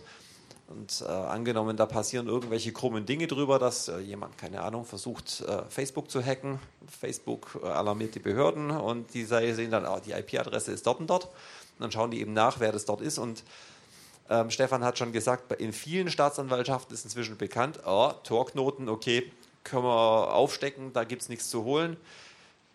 Viele heißt nicht alle. Das heißt, äh, da gibt es ein Restrisiko für entweder Us Unwissenheit oder Leute, die einfach da äh, ähm, ein, ein Kraft, Kraft ihrer Macht ein, ein Zeichen setzen wollen und sagen, ja, da räumen wir jetzt trotzdem auf. Das ist unangenehm, aber wir können es und deswegen machen wir es. Ähm, es gibt Möglichkeiten, wie man das Ganze nach deutschem Telemediengesetz und sowas äh, so, so dengeln kann, dass diese entsprechenden Anf Erstanfrage der Staatsanwaltschaft gleich bei einem selber aufläuft, bevor das die entsprechende Polizeidienststelle äh, ausrückt. Äh, das zu machen ist aber ein bisschen tricky, von daher wäre ich mit dem Betreiben einer Tor-Exit-Node auf einem, äh, in Deutsch, von einem von in Deutschland angemieteten Server mal, mal vorsichtig. Intermediate Node ist großartig und hilft aber auch, von daher machen. Ja. Also generell, wie gesagt, man sollte ja, glaube ich, im Leben eigentlich immer wissen, was man tut, zumindest versuchen. Bei sowas sollte man es vielleicht noch ein bisschen besser wissen. Ähm, wenn man halt irgendwo einen Server angemietet hat und da zum Beispiel so ein Tor-Exit-Node ähm, betreibt und ähm, die Polizei geht gegen diesen Knoten vor, wird er in der Regel halt vielleicht meinen Rech mein Rechner im Rechenzentrum äh, äh, sicherstellen. Er wird, ich bekomme deswegen, würde ich jetzt mal ziemlich sicher sagen, keine Hausdurchsuchung. Also ich hatte noch keine und man hat auch noch nie jemanden Server abgedreht. Ich habe so ungefähr alles halbe Jahr mal irgendwie eine Beschwerde von irgendeinem Seitenbetreiber. Da sage ich dann, ja, hallo, äh, bin Tor Exit Node, kann nichts dafür, tut mir leid, bitte weitergehen. Ähm, ich habe da noch einen Hinweis zum Thema Torbetrieb für die, die hier einen Server haben und den teilen möchten. Ähm, lest vorher die AGB von euren Providern, weil äh, bei mir wurde schon damit gedroht, den Server dann abzudrehen, wenn ich diesen Tor-Exit-Node, äh, Schmarrn, ich hatte keinen Exit, sondern Intermediate-Node, wenn ich den nicht ausmache. Ähm, also vorher die AGB lesen, ansonsten kann das unangenehme Konsequenzen haben, wie zum Beispiel drei Tage keine E-Mails. Das ist ganz schön ungeil. Okay, generell, ich glaube, das ist eine ziemlich ähm, technische Diskussion, die vermutlich die meisten von Ihnen nicht interessiert.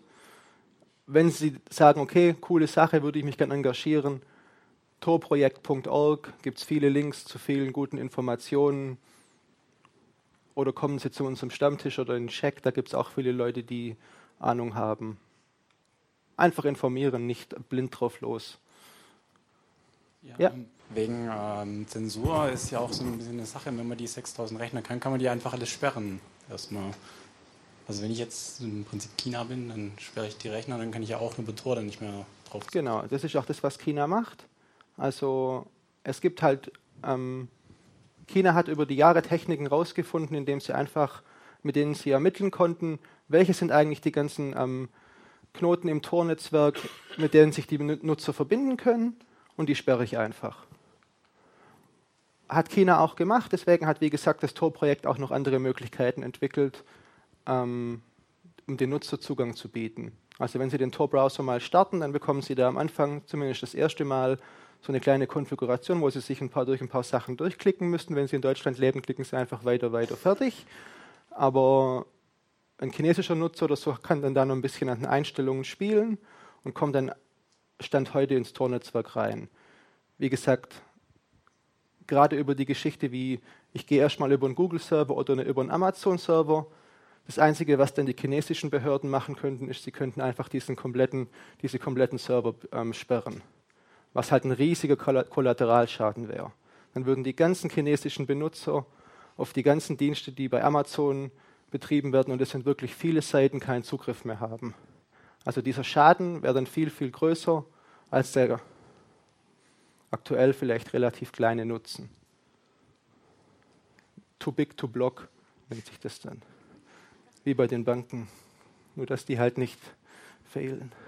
Ganz, ganz kurz dazu, also die Liste der Tor-Knoten, der Tor-Exit-Nodes, ich glaube, die ist bei Tor Project sogar direkt abrufbar. Ja, Exit-Nodes schon, das heißt, Nodes zum Reingehen nicht. Genau, richtig. Das heißt, wenn jemand Angst hat, oh, über Tor kommen die bösen Hacker auf meine Seite, dann könnte er er sollte es nicht aus genannten Gründen, weil er damit halt Leute auch wirklich, also legitime User aussperrt, könnte er aus, aus Panik die einfach aussperren. Beim Eintritt ins Tor-Netzwerk ist es schwieriger, weil die Liste ist nicht, äh, nie, nie vollständig ähm, verfügbar. Und dazu kommt noch, dass äh, mit, ne, mit einer anderen Technik, was du gerade genannt hast, diese Frage, die man am Anfang gestellt bekommt, ob man in einem freien Netz oder in einem potenziell zensierten ist. Die potenziell zensierten, die nutzen sogenannte Tor Bridges, also eine erste Einstiegshürde ins eigentliche Tornetz rein. Und die äh, versuchen vers verschiedene Tricks äh, so zu tun, als ob sie ein, an, eigentlich ein anderer Dienst wären. Also die tun so, als ob, ähm, als ob sie ein Browser wären und dabei ist am anderen Ende so eine Tor-Bridge, die dann das, äh, den eigentlichen, also eigentlich die eigentliche Verbindung ins Tor-Netzwerk vor uns herstellt. Oder die so tun, als ob es E-Mail wäre oder oder oder. Das ist so ein bisschen das Katz-und-Maus-Spiel zwischen den Tor-Entwicklern und den äh, Firewall-Administratoren aus China. Gut, weitere? Ja, bitte. Ja, mich würde jetzt nochmal das mit dem rechtlichen Aspekt interessieren. Ähm, wie, wie, argumentieren denn die Gerichte, wenn sie auf der einen Seite sagen, jemand, der ein Tor-Exit-Node hat, okay, aber irgendwie ein offenes WLAN und da ist jetzt irgendwie ein Film drüber gelaufen, dann, dann musst du 1000 Euro zahlen. Also wir haben ja irgendwie diese Störerhaftung und, und man, man haftet irgendwie für seinen Anschluss. Mhm. Aber wenn man ein Exit-Note hat, dann, dann wird dein Auge zugedrückt, oder wie? So ist aktuell die Rechtsprechung, ja. Das eine ist halt ein Zugang, also ich biete meinen Internetanschluss meinen Gästen an, die benutzen den und machen was Falsches, dann ist die Rechtsprechung halt aktuell so, dass ich dafür sorgen muss, dass die das nicht tun. Ich muss zumindest ähm, beweisen, dass ich gesagt habe, nicht machen. Und wenn es dann doch macht, ist die Rechtsprechung am heutigen Tag, morgen ist es vielleicht schon anders, so dass es okay ist. Aber bei dem Tornetzwerk scheinen die Gerichte mittlerweile zu ver verstanden zu haben oder sie haben es überhaupt nicht verstanden und sagen, okay, ja, also wie gesagt, es gibt ähm, gegen Betreiber von solchen Exit-Nodes bis jetzt noch keinen einzigen, also mir bekannten Fall, wo jemand zum Beispiel wegen, wegen einer Urheberrechtsverletzung irgendwie eine Abmahnung oder so bekommen hat, die dann auch gerichtsfest war. Also von der Seite aus Entwarnung.